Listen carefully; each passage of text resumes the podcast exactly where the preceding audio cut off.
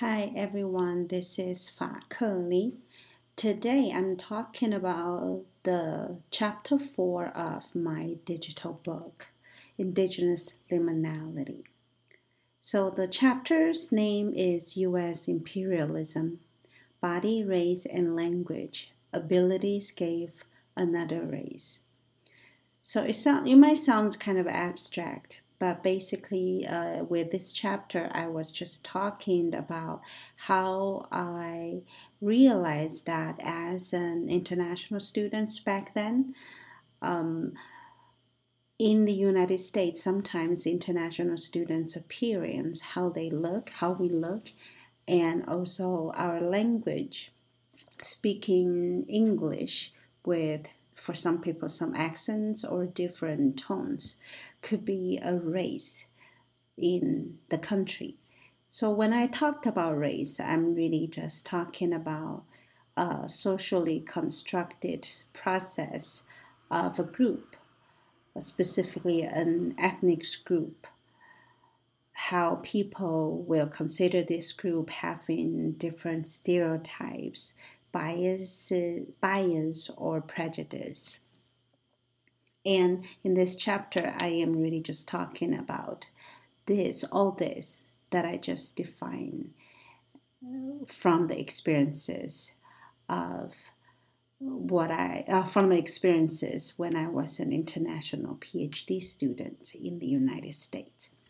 So I said that when I realized that I could not identify myself entirely as culturally Chinese nor Taiwanese indigenous due to languages and appearance and appearance, I decided to explore another place where I might see myself through my abilities.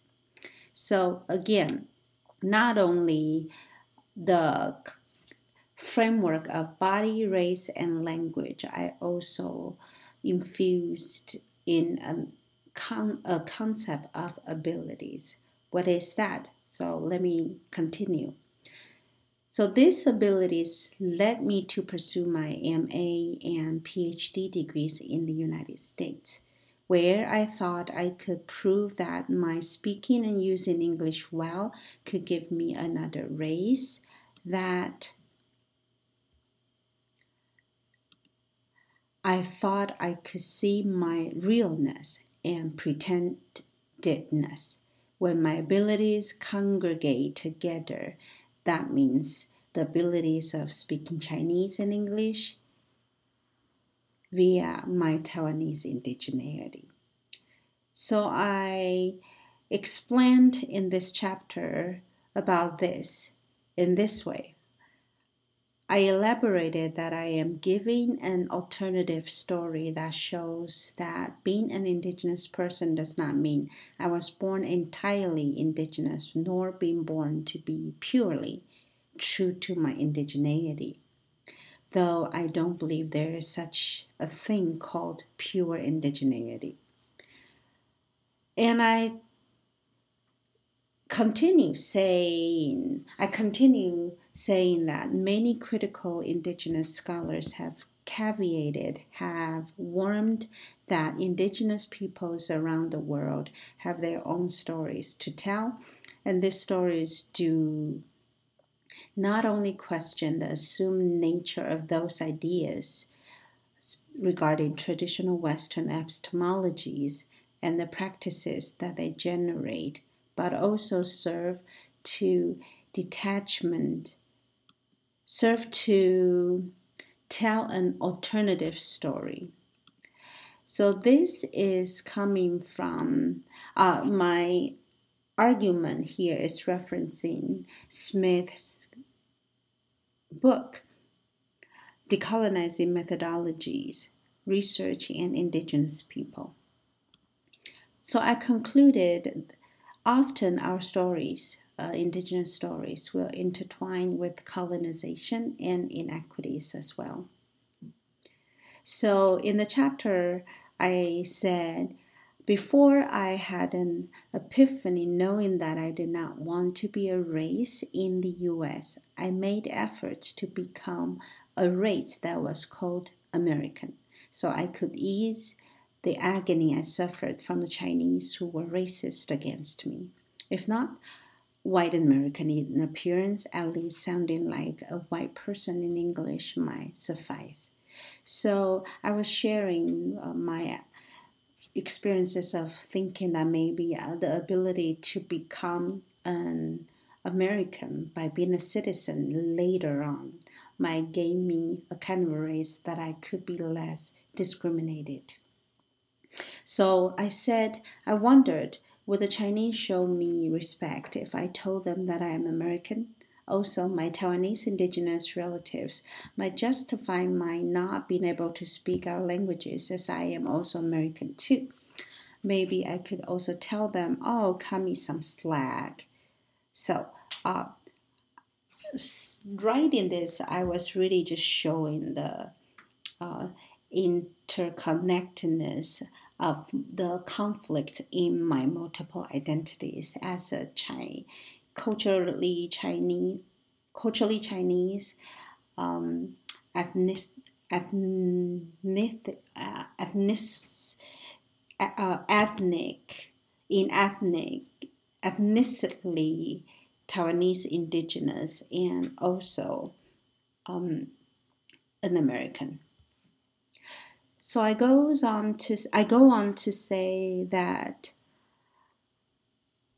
I it's not that it's not my fault for not speaking my own Taiwanese indigenous language. I was taught English and trained to be American.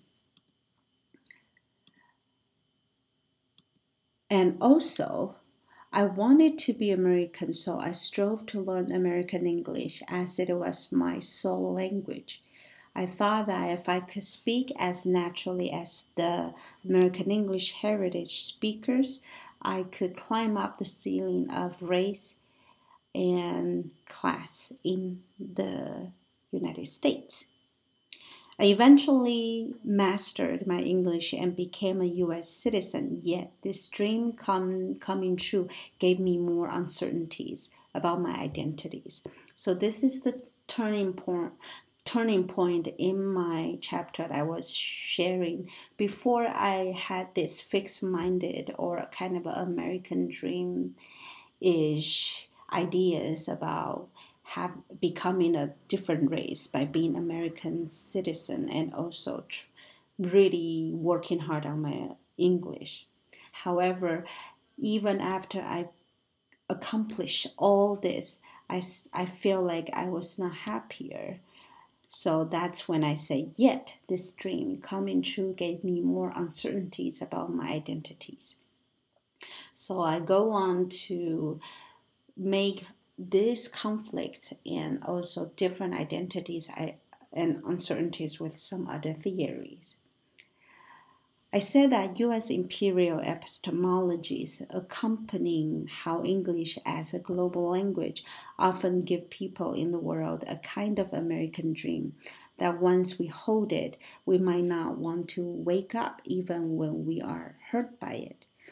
Nonetheless, my indigenous liminality helped me wake up from the aforementioned American dream I held because the liminality had caused me so much detachment from Chinese culturalism and from my race in the US.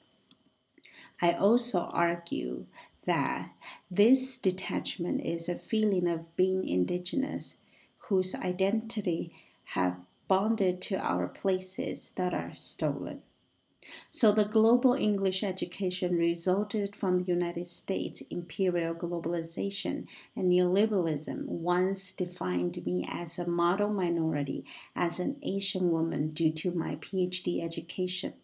But my race in the United, uh, in the U.S. majority is also not Asian enough, as I am darker skinned than my Chinese international friends. So, again, I further explain more about how this whole idea of body, race, English ability, and uh, appearance, how I look, and also how other internationals people or other race, other kinds of races uh, in the United States can go uh, can describe how all this connect together in the United States. So I said that U.S. Imperial English categorized my international friends and me through our English embodied into different races. It shows that U.S. imperialism is embedded in various cultures, concepts, and phenomena. In the case of my own story, I believe that U.S. imperialism is implicated via American racialization, the idealism of white English, and the Orientalism of international appearance. American imperialism might marry indigeneity as well. So, from this point, I started to complicate the idea of American imperialism and also how it can work with the idea of being indigenous to argue that really the conflict of my indigenous liminality is coming from these multiple identities working together, sometimes negatively, but sometimes positively. I said that Jody Byrd in her book Transit Empire described how in Indianness implies fluid, uh, fluidity noise and instability when U.S. imperialism and Native American sovereignty both deploy paradigmatic imperial desires. What Jody Byrd said regarding the instability of the transit state was the prototype of my articulation of indigenous liminality. From this, from her theory, I, I argue that without this liminality that dis, dis, dis, destabilizes my desire to seek a certain identity, I could never realize that most of us indigenous peoples might still be ascribed to the indigenous image that only live in the shelters of museums or libraries. In other words, without this indigenous liminality, indigenous like me might not come out of the modern life and live as we want because we indigenous tend to be forced to live only in the image of anachronistic books or museums that normal people think we should stay and look like whatever they think you know, in, in an old way sometimes so do some indigenous peoples. That means that some indigenous people think that we should also live in at all times of our imagination. So from this, I really am just from this chapter. I really it's just talking about like or going against the idea that indigenous liminality is really a complicated ideas which uh, which contracts the people, the mainstream's ideas of indigenous people. However, I'm also reminding myself that I not only live in the old ideas or the old images of indigenous liminality because that's where my root is, but also I'm also a product of a modern life. All right, so that will be it. I will see you pretty quick. Bye.